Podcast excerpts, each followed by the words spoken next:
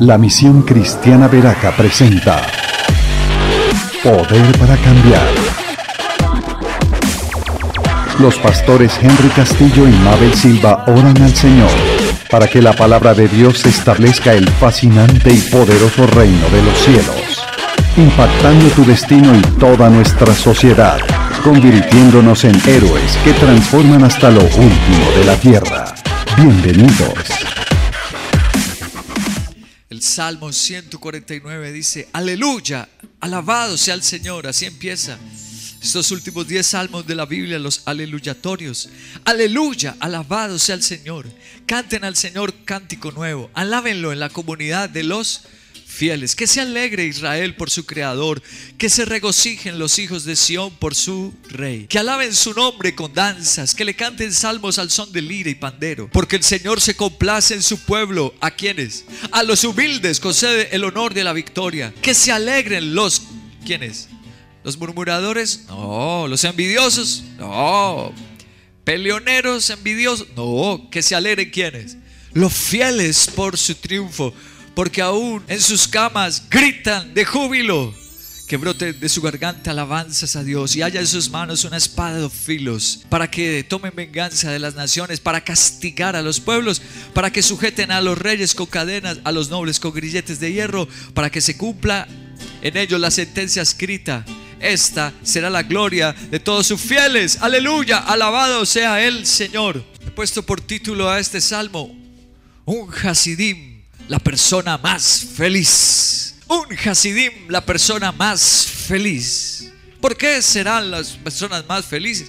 Porque este salmo está lleno de esa afirmación. Versículo 2 dice que se alegren, dice el verso 2. Y dice que se regocijen.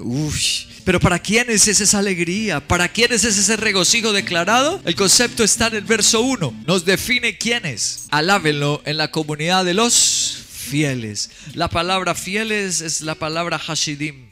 Hasidim que viene de Hasat y de Hasit. Fidelidad, sí, lealtad.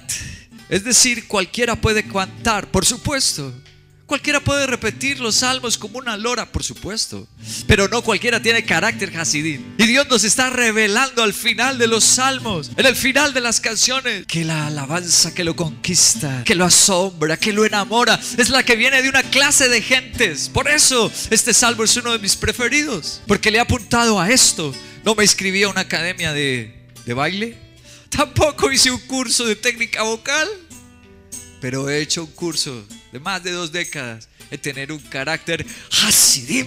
La palabra Hasidim, además de fidelidad, también traduce santidad y amabilidad. Hermoso, gente noble, gente amable. Dejar la arrogancia, dejar la prepotencia, la grosería, la brusquedad, el pagar mal con mal y comportarme con amabilidad, con santidad. El concepto de santidad del hebreo kadosh, que es apartado para un uso especial. No para todo lo que salga, ah, yo me le mido a lo que sea, pues no, yo no. Los Hasidim no. Los Hasidim nos, nos, consagramos para el uso de Dios, del Señor. Usamos nuestra vida para su servicio, para su gloria. Aleluya. Es una palabra que en ningún capítulo de la Biblia se repite tantas veces. El versículo 5 vuelve a decir que se alegren los fieles por su triunfo. Dios les va a dar, no derrota.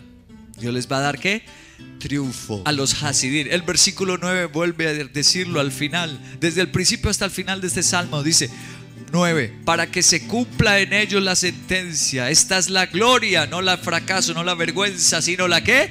La gloria de los Hasidim, de los fieles. Y yo sí te aconsejo que aprendas a rendir tu carácter, a ser un fiel, a ser un amado por Dios. Empieza con una conexión familiar, una conexión con Dios, a entregar un informe. Empieza a unirte con una intercesión, a doblegar ese maldito orgullo, esa soberbia, esa insujeción, a entregársela al Señor. ¿Dónde más se usa la palabra Hasidim? Se usa en 1 Samuel capítulo 2, verso 9. Él guiará los pasos de sus rebeldes, no, de sus inconstantes, no, no, dice de sus fieles, se usa Hasidim. Pero los malvados se perderán entre las sombras, nadie triunfa por sus propias fuerzas. Tú dices, uy, sí, yo he visto mundanos que triunfan.